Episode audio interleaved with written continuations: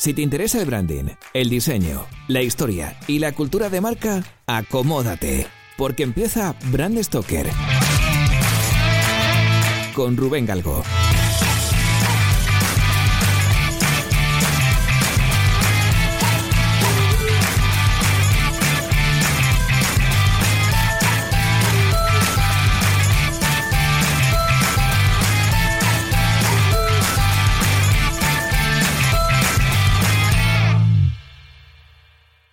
Muy buenas amigos de Brand Stoker, bienvenidos a un nuevo programa de branding, identidad visual y cultura de marca. Bueno, como ya sabéis, tenemos tres tipos de contenidos en el programa. Tenemos por un lado lo que son las efemérides de marcas históricas, ¿no? el, origen fundacional y la historia de, de cómo se crearon marcas conocidísimas, o a lo mejor no tan conocidas, pero sí que son marcas curiosas. Por otro lado, tenemos lo que son las entrevistas a profesionales del sector, tenemos a, pues a, gente que ha trabajado o trabaja en el mundo del branding o en alguna de sus patas o de esas áreas que componen el, proceso de branding, ya sabéis lo que es el naming, el posicionamiento, la estrategia, el diseño. Y luego por último tenemos este tipo de contenidos un poco más residual, que es un poco lo que hacemos por, digamos, eh, información de servicio, ¿no? que es el crear un pequeño espacio para abordar los últimos cambios que ha habido de marcas a nivel visual. Por ejemplo, pues novedades, empresas que han cambiado su logotipo o startups que han creado una nueva identidad que es muy potente. Bueno, todas estas, digamos, noticias, ¿vale? Pues las abordamos en este otro tipo de contenido, ¿no? Entonces, como digo, tenemos tres tipos de contenidos y hoy precisamente pues os traemos tres marcas, como es habitual, que vamos a ir analizando, que han cambiado su marca y que además, eh, bueno, pues han dado bastante que hablar, ¿no? Entonces, si os parece, pues vamos con el sumario.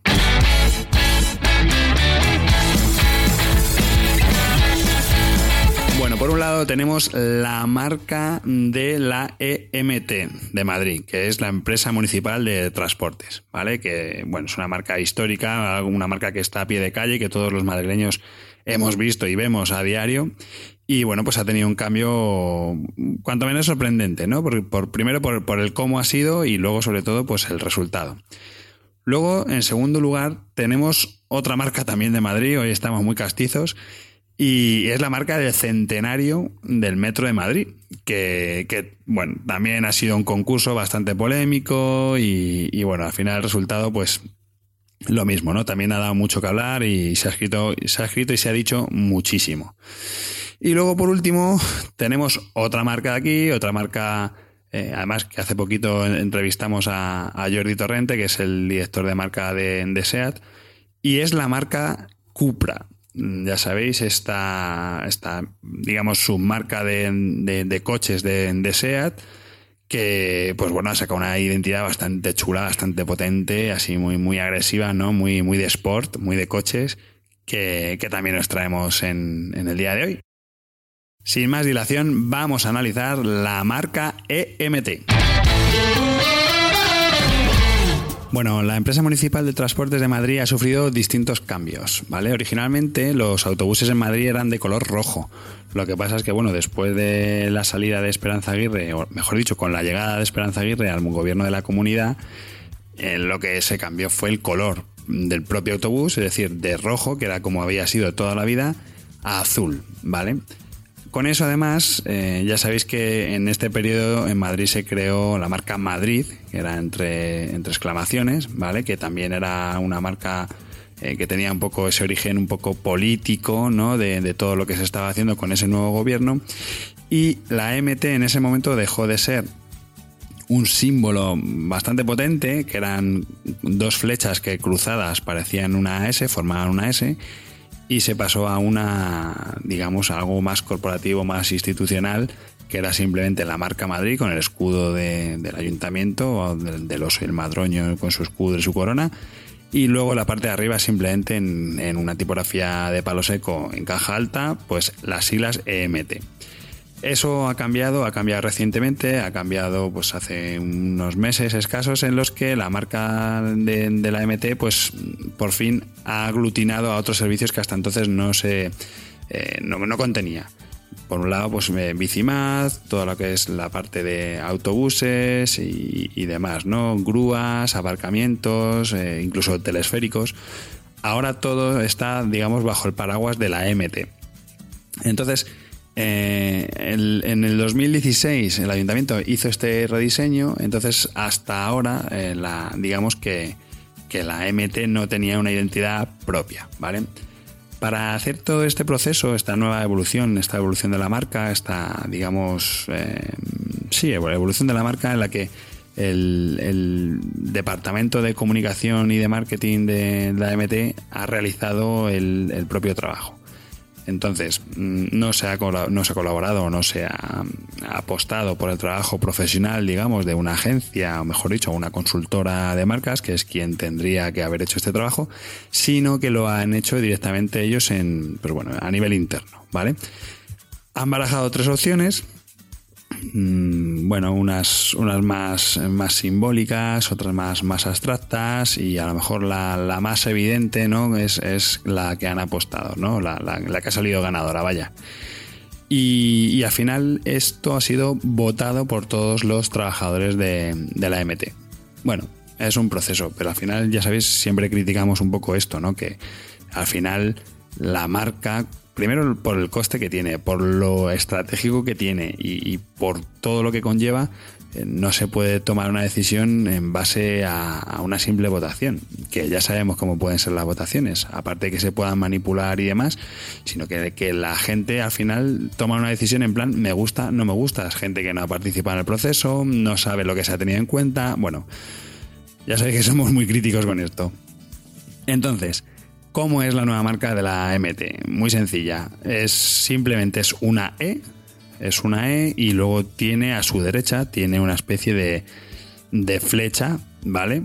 Hacia, hacia apuntando hacia la derecha, ¿no? Esta E tiene una especie de juego de lo que es, digamos, el travesaño interno de la E que se gira. es una figura un poco, al final se queda un poco rara, ¿no? Porque al final la ESI se, se intuye relativamente bien, pero sobre todo las formas, el contorno, no sé, dan una sensación de, muy, no diré junior, pero sí que se ve que es un dibujo pues que tiene unas formas, un, contorno un poco tosco. Eh, podría estar mejor, mejor, más, más afinado. Eh, tiene las esquinas redondeadas y bueno, todas estas cositas que ahora se han puesto muy de moda, que sí que es una marca funcional, ¿vale? Es una marca que, mancha, que se ve bien y que cumple su objetivo, pero sí que es verdad que ese detalle, ese detalle, pues no.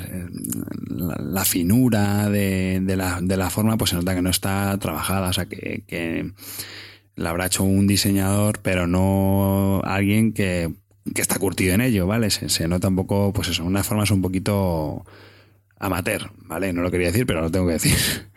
Al final, este símbolo, esta E con esta flecha hacia la derecha, eh, es de color azul, el color azul, digamos, institucional de, la, de la, comunidad y del ayuntamiento, sobre todo.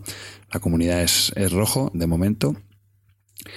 Y, entonces luego tiene las siglas EMT a la izquierda y luego pues Madrid evidentemente porque estas siglas, las siglas EMT son la empresa municipal de transportes de un montón de sitios, ¿no? De muchas ciudades de España. Entonces se incluye debajo el descriptivo de Madrid en un tipo de palo seco también, finita, bueno. Luego aquí ya viene el, el, pitote, ¿no? Porque al final esta marca tiene que convivir con el escudo de la Comunidad de Madrid, que ya sabéis que es pues el típico escudo con perdón, con el oso y el madroño dentro, con las siete estrellas de, Madrid típicas y la coronita arriba, ¿no? bueno, pues el típico escudo pseudo heráldico que ha ido evolucionando hasta lo que tenemos a día de hoy. Entonces, pues bueno, pues no convive muy bien, la verdad. O sea, no, no convive nada, nada bien porque es un escudo que es vertical, aquí tenemos una marca que es horizontal, el símbolo más o menos es cuadrado, a lo mejor es un pelín horizontal, pero sí que luego ya cuando metemos el, logotipo de MT, realmente es una marca eh, horizontal. Tenemos luego versiones cromáticas, sobre todo con, todas las declinaciones que tiene, pues con autobús, bicimaz, eh, telesférico, eh, la grúa. Eh, ahí van cambiando los colores y ahí sí que se apuesta por una, una estructura vertical, ¿no?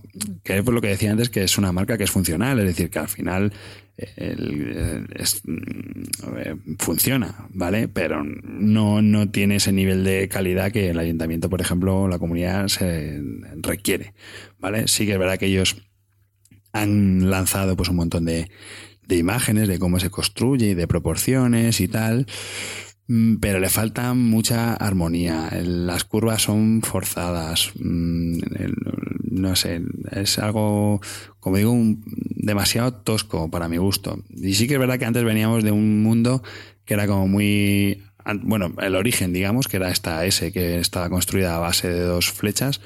Pues era muy tosco, era muy, tenía muchos ángulos, pero tenía mucha identidad, tenía mucha fuerza, tenía mucha personalidad. Y aquí eso, es, eso se, se, diluye, se diluye un poco, no, no da esa sensación de empresa longeva que lleva funcionando un montón de años y además dando servicios, ¿no?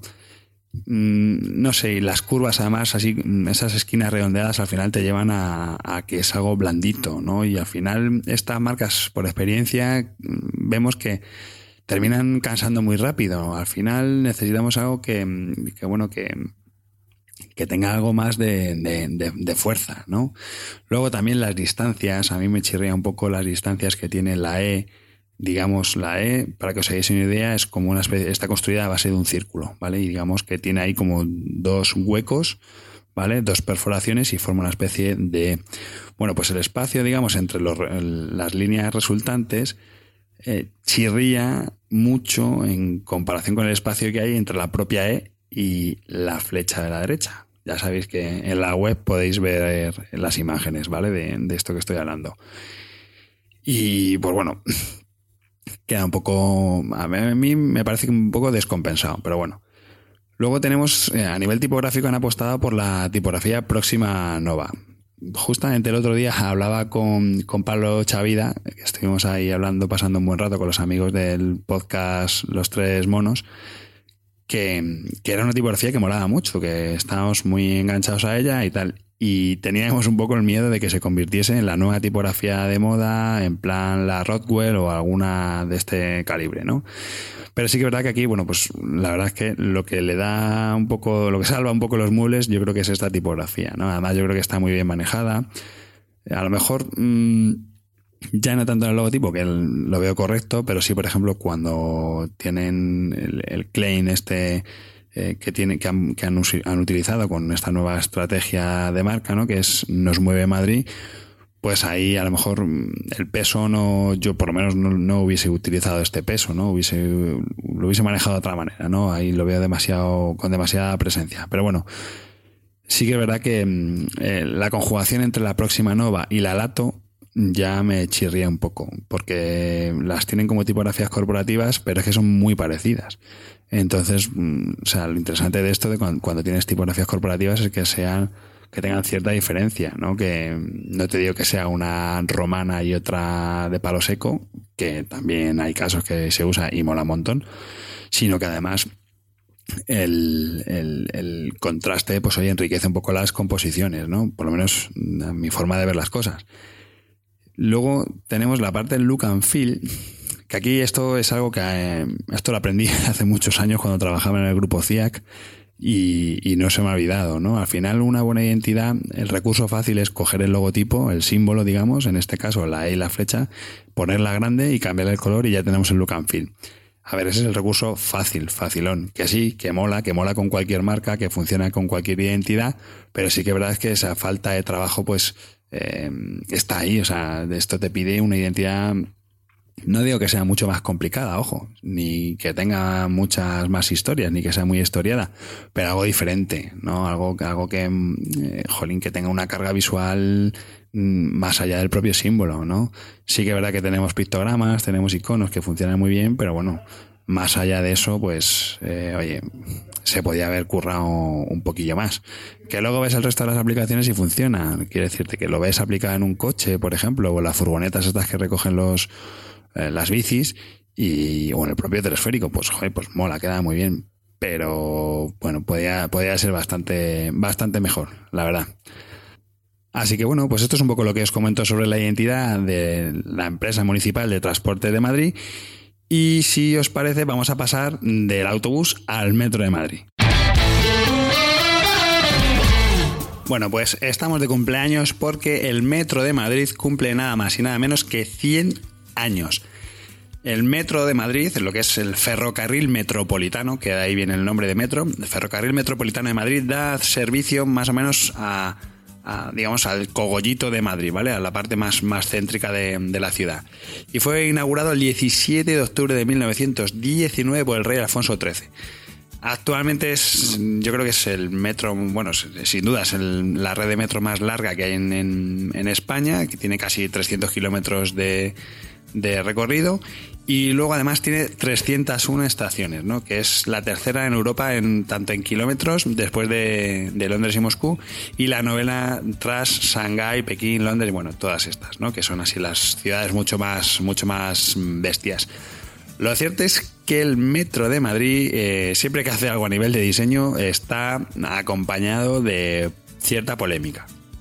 No sé si recordáis hace unos años cuando nos cambiaron el famoso plano de metro que estaba funcionaba súper bien y se lo dieron a un ilustrador para que lo, no recuerdo el nombre ahora mismo, pero bueno, el trabajo lo hizo un ilustrador que hizo una cosa así como muy chula y muy pintoresca, pero poco funcional, porque luego no representaba la distancia real que había entre estación y estación, y una que estaba en el norte te la ponía hacia, apuntando hacia el oeste o hacia el este, y bueno, fue un poco caos, ¿no? Y luego además también, no sé por qué, se incluyó el río, el Manzanares, y bueno, en fin y que, dio mucho que hablar aquella, bueno, aquel plano de metro que se hizo y ahora pues con la nueva identidad que han creado para conmemorar estos 100 años, pues ha pasado algo muy parecido. Al final han hecho un concurso, ¿vale? Ya sabéis lo que pasa con los concursos. Siempre, siempre, siempre estaremos en contra de los concursos. No queremos que nadie trabaje gratis. Eso tenerlo bien claro. Lo llamarán como lo llamarán, pero al final lo que te piden es que curres gratis.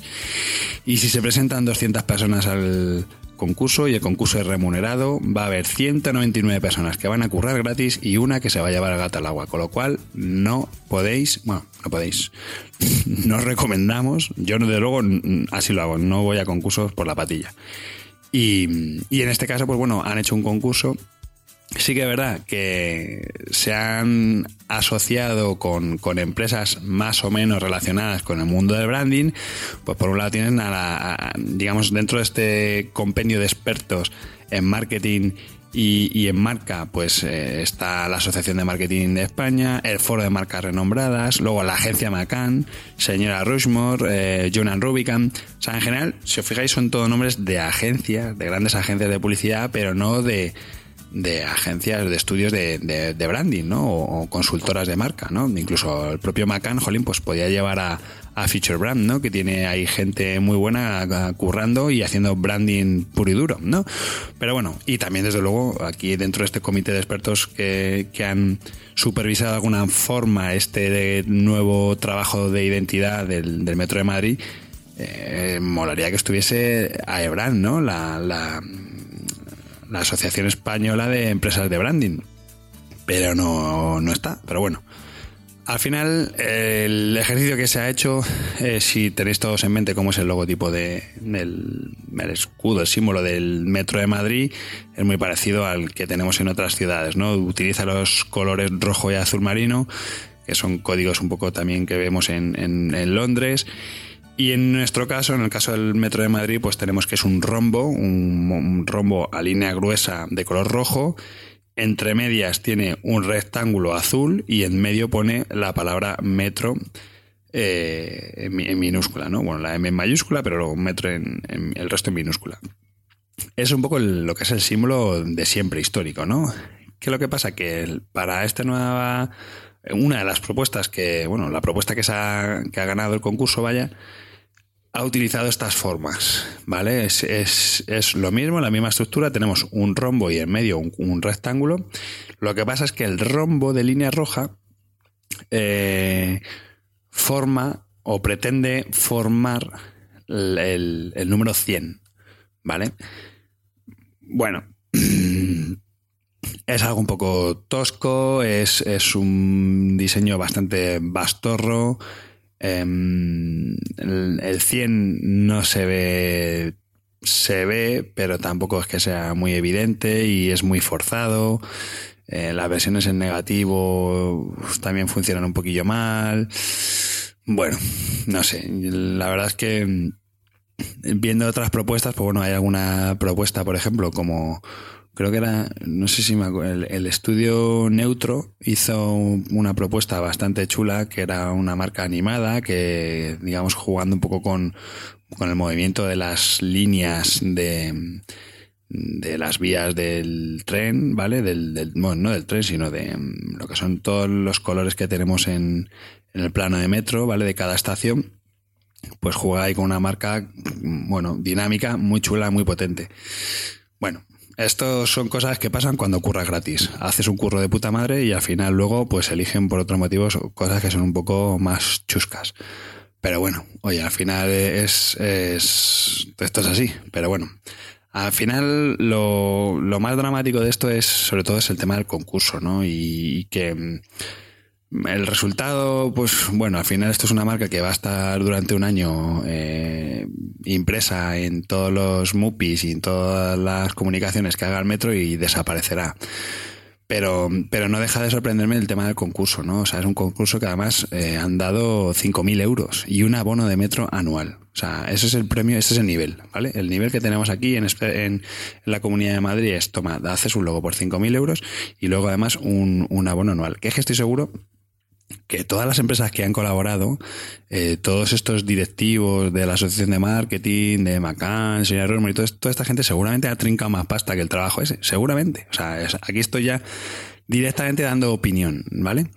Pero pero es que es muy triste. O sea, de verdad, es que el, totalmente, estamos totalmente en contra de este tipo de concursos. O sea, de los concursos en sí. O sea, es que em, hace poco además tenía, lo, comentaba en Twitter en, en, un, en un hilo, y, es que, jolín, no me, no me puedo morder la lengua. Es decir, vamos a ver, si, si hay un concurso, o sea, lo primero es que si yo voy a hacer un trabajo que me tiene, se me tenga que remunerar, algo, más, menos, lo que sea, pero algo. O sea, lo que no puede ser es tener a un montón de gente trabajando gratis y que luego ya si me gusta lo elijo o no. Porque por esa misma regla de tres, si yo voy a, la carnicería y le pido al carnicero que me dé un filete de ternera, lo voy a probar y si me gusta te lo pago y si no, pues no. ¿Vale? Y eso sí, me voy a ir a todas las carnicerías que vaya y les voy a decir lo mismo. Y al final le pagaré el filete a quien, a la carnicería que más me gusta. Hombre, pues mira, pues no. Luego sí que es verdad que hablas con la gente porque he tenido muchos encontronazos en, redes sociales y demás, que la gente te llama y te dice, no, no, pero es que yo no quiero que trabajes gratis, no, si es que, sí, sí, sí, me da igual, si yo, si, si seguramente sea verdad, o sea, que tú no pienses que, que, se va a trabajar gratis, pero la realidad es que vas a tener un montón de gente trabajando gratis. ¿Por qué? Por tu cara bonita, por un abono de transporte y 5.000 euros, cuando un proyecto de marca en este sentido cuesta muchísimo más. Venga, por favor, o sea, es que es que es insultar a la inteligencia del diseñador.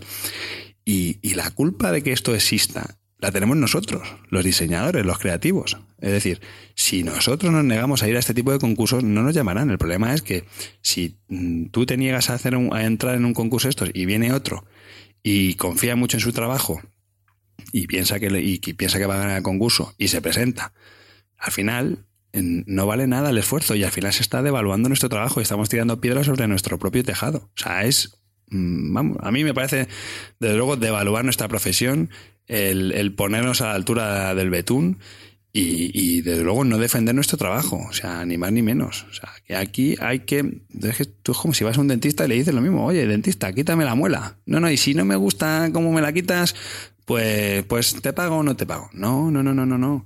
No, y aparte que luego es, es, realmente es una como una merienda de negros, es decir, te sueltan ahí, te venga, a ver, a, a pegaros a ver quién, quién tiene la mejor marca. Me acuerdo hace unos años que el caso de Telepizza, por ejemplo, o sea, hacer concursos así, o sea, después de haber estado trabajando con consultoras y demás, o sea, gente que no valora el trabajo, ¿por qué van a valorar luego el, el trabajo? Primero que ¿Por qué van a valorar el que tú, lo que tú, has, hecho está bien o lo que tú has hecho está mal? Si hay gente que no tiene criterio, es decir, hay gente que, que solamente a lo mejor está tomando una decisión a nivel económico y en plan me gusta o no me gusta. Que es que eso es lo que no es el branding, es decir, no esto no es yo quiero tener esta identidad porque me gusta, porque me gusta más el rojo, porque me gusta más el azul o porque... No, no, no, no, no. O sea, a ver, que estamos hablando de trabajos de branding, de identidad, que estamos representando a las empresas. Y tiene que ser algo que tenga que ver con la estrategia de negocio, es decir, tiene que mm, de alguna forma definirse la compañía en una imagen gráfica. No es me gusta o no me gusta. Evidentemente te tiene que gustar porque es un traje con el que tú luego vas a tener que salir a vender.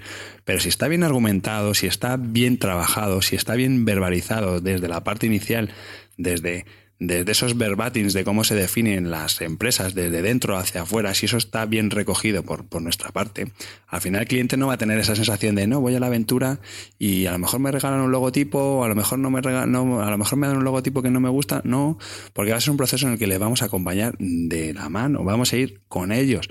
Y, y, al final esto, este trabajo, esta metodología, esta forma, que es algo muy básico, que es algo muy sencillo, pero es una forma de currar, no es no es, toma, este es mi logotipo. Que al final todo esto va así. O sea, al final esta gente se, se, juntan aquí tropecientas propuestas encima de la mesa y se encuentran con que tienen que tomar una decisión. Y ya está. Y eligen la que me gusta y no me gusta. No saben ni el proceso creativo, no saben de dónde sale cada cosa, no saben cuál es el concepto de cada... Sí, que tú haces luego un resumen o haces un, pequeño Word. No es lo mismo. Los trabajos hay que defenderlos. Hay que ir a, hay que ver al tío que va a tomar la decisión y hay que explicarle, a mirándole a los ojos, qué es lo que va a ser su empresa, cómo lo ves tú y que te lo debata, que te lo debata a la cara, que te diga los pros y los contras y que te tumbe la idea, pero verbalmente, pero no esta forma guarrindonga de coger y decir me gusta, no me gusta. Porque al final, eh, todos, todos, todos, todos tenemos un criterio estético, que es el gran problema que tenemos en, en, nuestro sector, en el mundo del branding. Es decir, nosotros tenemos un problema muy gordo con que esto vale que la gente no lo sabe hacer, porque no todo el mundo sabe manejar el Photoshop o el Illustrator o lo que sea, o el Sketch, pero sí que, sin embargo, sí que se tiene eh, esa, mm, no sé cómo decirlo, es decir, ese atrevimiento para decir, no, pues esto está feo, esto está mal, esto me gusta, esto es horroroso, esto, mm, ¿en base a qué? ¿En base a qué criterio? ¿Qué formación tienes tú para tomar ese tipo de decisiones? Ninguna. La mayoría ninguna. O sea, la realidad es esa. O sea, la gente que toma la decisión es gente que sabrá mucho de cifras, que sabrá mucho de números, que sabrá de su negocio y es de lo que tiene que saber. Es que no tiene que saber de, de identidad, no tiene que saber de diseño, no tiene que saber de, de nada de esto. Entonces, bueno, al final estos concursos es, es mm, de verdad que quiero aprovechar a decirlo de viva voz desde estos micrófonos. Es decir, esto no puede ser así, no puede seguir así. Y, nosotros somos los que tenemos la posibilidad, los diseñadores, de parar este tipo de concursos, de que no sean tan torticeros, de poner en valor nuestro trabajo. De verdad, poner el valor en nuestro trabajo.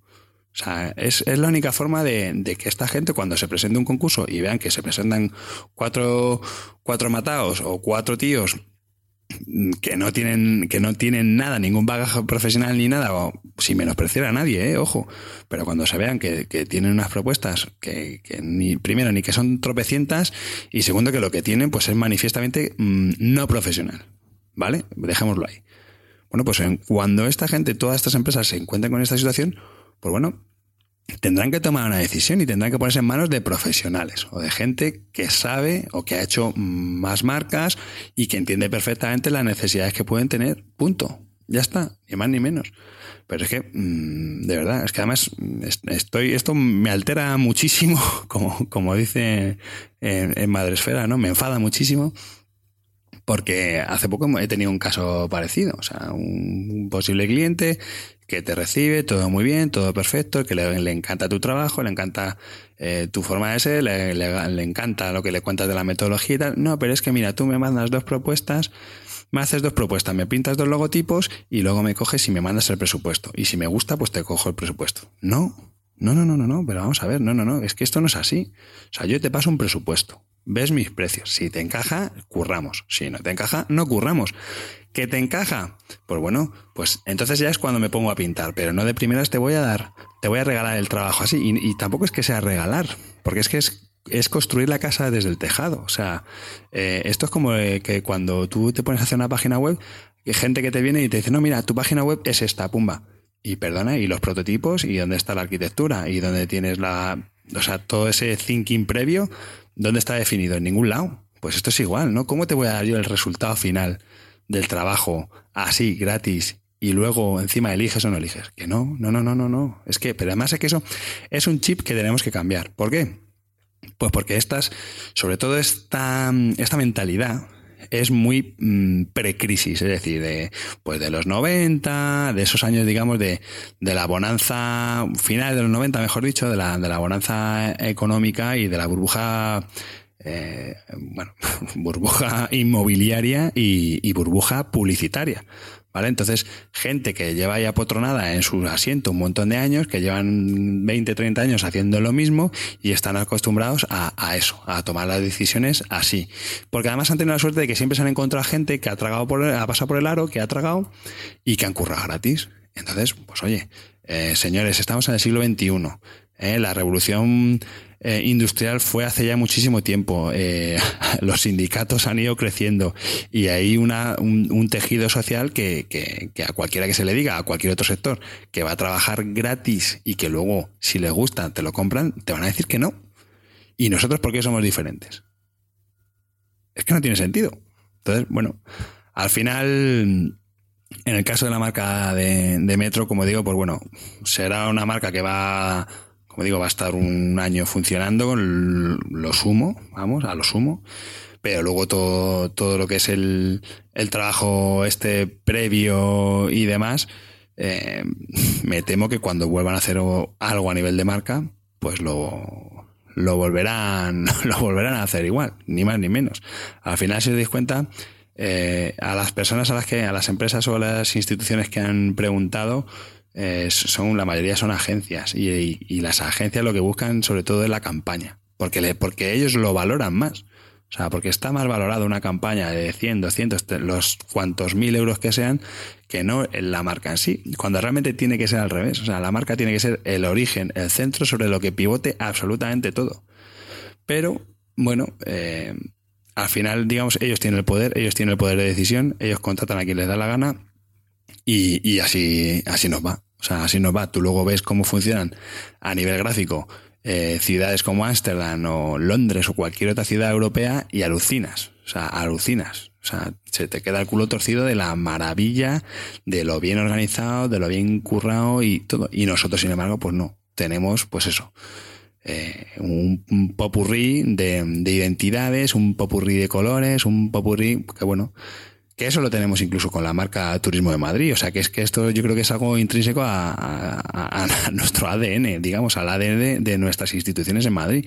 Es decir, mm, ya también lo comenté muchísimo en Twitter y, estuve dando mucho la barrila con ello, pero eh, hace un año cuando nos presentamos al concurso, que este sí que era remunerado, eh, por presentarte al concurso te pagaban, con lo cual está muy bien.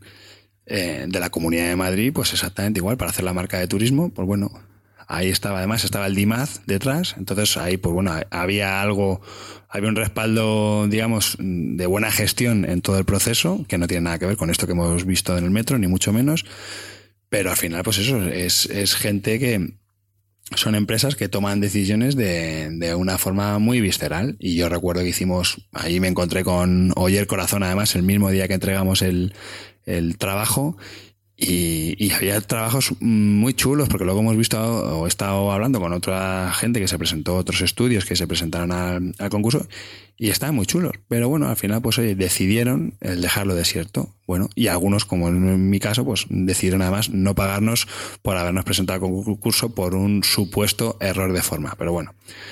Al final, quiero decir con todo esto que, que, que la única manera de hacer que las cosas cambien, primero es protestando, no callándonos. Y luego, segundo, exigiendo que la gente nos pague por nuestro curro. Ni más ni menos. Ya está. Y, bueno, y al final, pues cuando pasen 10 años, pues 15 o 20 años, diremos, joder, pues ¿te acuerdas al principio es del 2010, por ahí, la década del 2010, 2020? Cuando nos pagaban una mierda o no nos pagaban por hacer una marca, sí, jo, menos mal, pues anda que no hemos cambiado. Pues eso es un poco lo que tenemos que luchar. Y, ya está. O sea, no, no nos queda. No nos queda más. Pero bueno, que me enciendo, que me enciendo con estos temas.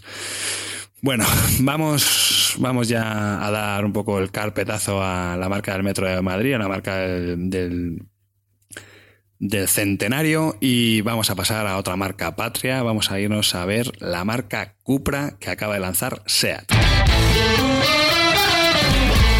Bueno, pues hace ya un tiempo que SEAT va lanzando marcas, eh, digamos, de, sus, algunos de sus coches, ¿no? Eh, bueno, hace, algún año, ¿no? Hace, hace ya bastante tiempo que, pues hace poquito, de hecho, sacaban el Ateca, eh, bueno, nombres, identidades que van con su naming, identidades que van con un símbolo y un, y un logo potentes. Y ya hace poquito, hace poquito, pues acaba de presentar la nueva marca Cupra. Cupra ya sabéis que es una especie de acrónimo eh, de, de CAP y Racing, ¿no? Copa Racing.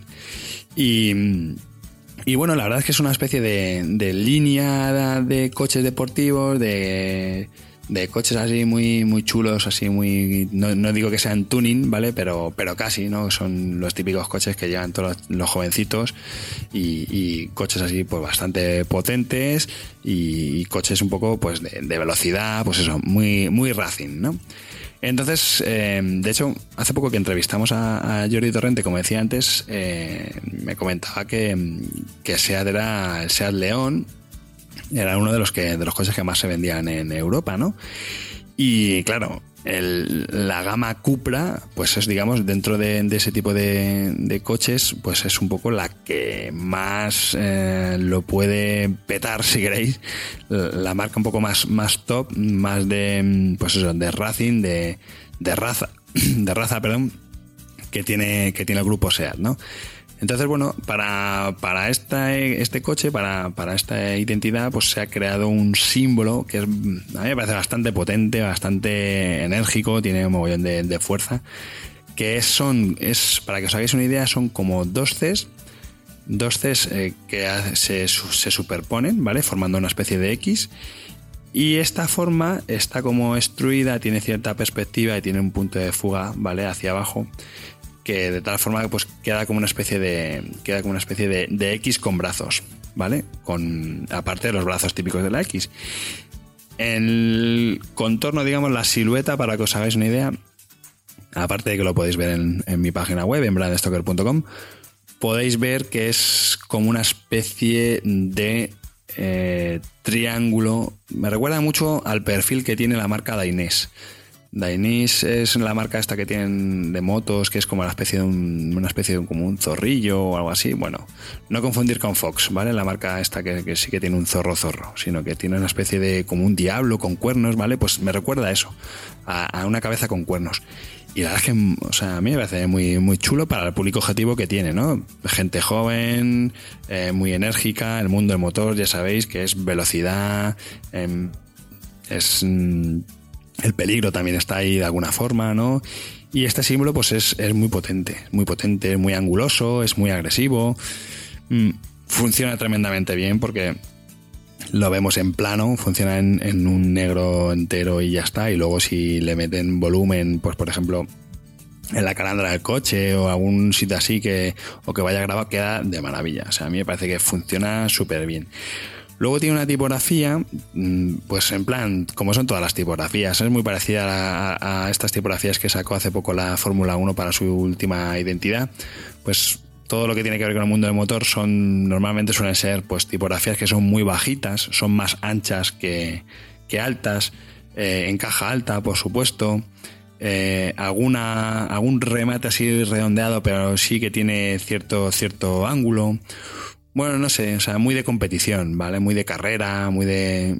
Muy chulo, muy chulo. Sí que es verdad que anteriormente la identidad simplemente tenía el, este logotipo y luego tenía las típicas banderitas estas de, de las carreras, ¿vale? Una banderita de cuadrados, de cuadros, vaya. Y ahora ya pues han creado un símbolo potente. ¿Quién ha hecho este curro? Pues bueno, este curro lo ha hecho Color and Trim, que es una agencia que suele colaborar con SEAT para según qué proyectos. No sé si el naming, eh, bueno, el naming no, porque el naming ya estaba hecho de antes, ¿no? Pero sí que la parte de identidad verbal, eh, sé que en algún momento han trabajado con ellos algo, pero no, no es este caso, no es este caso.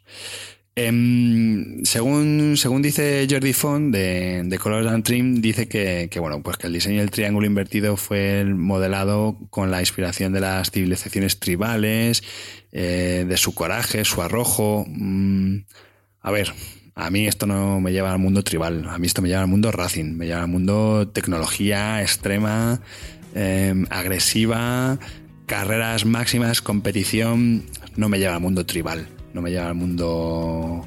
De hecho, se ven, entiendo que son dos Cs con, en velocidad, en movimiento y, mola. O sea, creo que queda, creo que queda muy bien, muy bien, muy bien, muy bien. ¿Vale? Luego, eh, han creado también pues una gama de colores mm, también bastante potente, ¿no? Han sacado el Cap Copper, que es un, o Cap Cooper, mejor dicho, que es una especie de, de color cobre para, para, lo que es el conjunto del símbolo y el logotipo, lo que es la marca en sí va siempre todo en un color, no hay, no hay diferencia de colores. Y luego también tenemos que han sacado un, un azulito también que, que funciona, lo llaman Petrol Blue, que, con el cobre queda muy bien. O sea, le da un toque. Mm, no es un toque premium, pero sí que se le ve un toque de, marca superior y, y, marca como, mm, como más con más prestancia, ¿no? Con más, más peso, ¿no? Y luego, por supuesto, cuando esto lo meten en volumen, mola muchísimo. Porque cuando lo meten en volumen, eh, lo que hacen es que eh, la intersección de la X, digamos, resultante del, triángulo, eh, es como si se viniese hacia adelante, ¿no? Entonces parece un morro, realmente parece un morro. Y incluso parece una máscara, no sé, es que puedes mirar aquí un montón de cosas súper chulas que pueden quedar, o sea, que te pueden evocar eh, al verlo. la verdad es que me parece muy bien, muy bien. O sea, me parece una marca que, cumple su objetivo, que funciona, que, que, queda espectacular en el morro del coche que es muy, muy del público objetivo y, bueno, la verdad es que, oye, pues hay que, hay que, a la gente cuando hace las cosas bien hay que felicitarle, ¿no? Y yo creo que en este caso, pues creo que se atina con todo, se atina con, con la identidad, se, se, atina con la forma, se atina con que es una marca funcional, se atina con el tema del color, y sobre todo porque representa un poco, entiendo por lo que bueno hemos podido leer en notas de prensa y demás, pues que atinan perfectamente con lo que la eh, compañía buscaba. Así que oye, pues mira, eh, como digo, chapo, un buen curro y, y nada. Y esto es un poco lo que os contamos sobre la marca Cupra.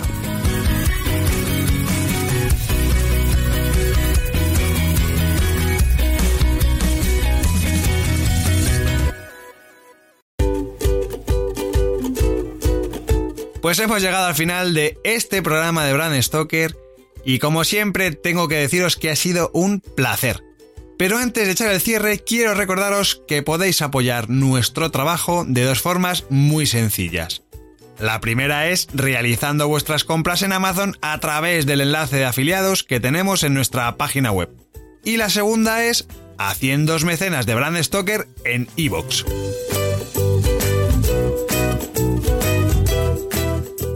Brand Stoker es una iniciativa de Gallicus. Gallicus es el estudio especializado en creación y gestión de marcas que dirige Rubén Galgo.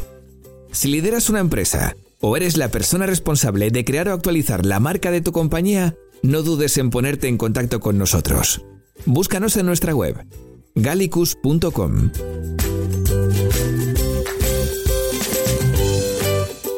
Ya sabéis que nos podéis seguir en Twitter, Facebook e Instagram, donde nos encontraréis con el usuario Gallicus Branding, o si lo preferís, me podéis seguir a mí a través del usuario Crenecito. Por supuesto, no olvidéis comentar este programa, darle a me gusta y compartirlo en vuestras redes sociales. Y si os habéis quedado con ganas de más, podéis escuchar más programas de Brand Stoker en iVoox y sobre todo en brandstoker.com. Muchas gracias por estar ahí y recordad, como dijo Paul Rand, el diseño es simple. Por eso es tan complicado. Hasta el próximo programa. ¡Chao!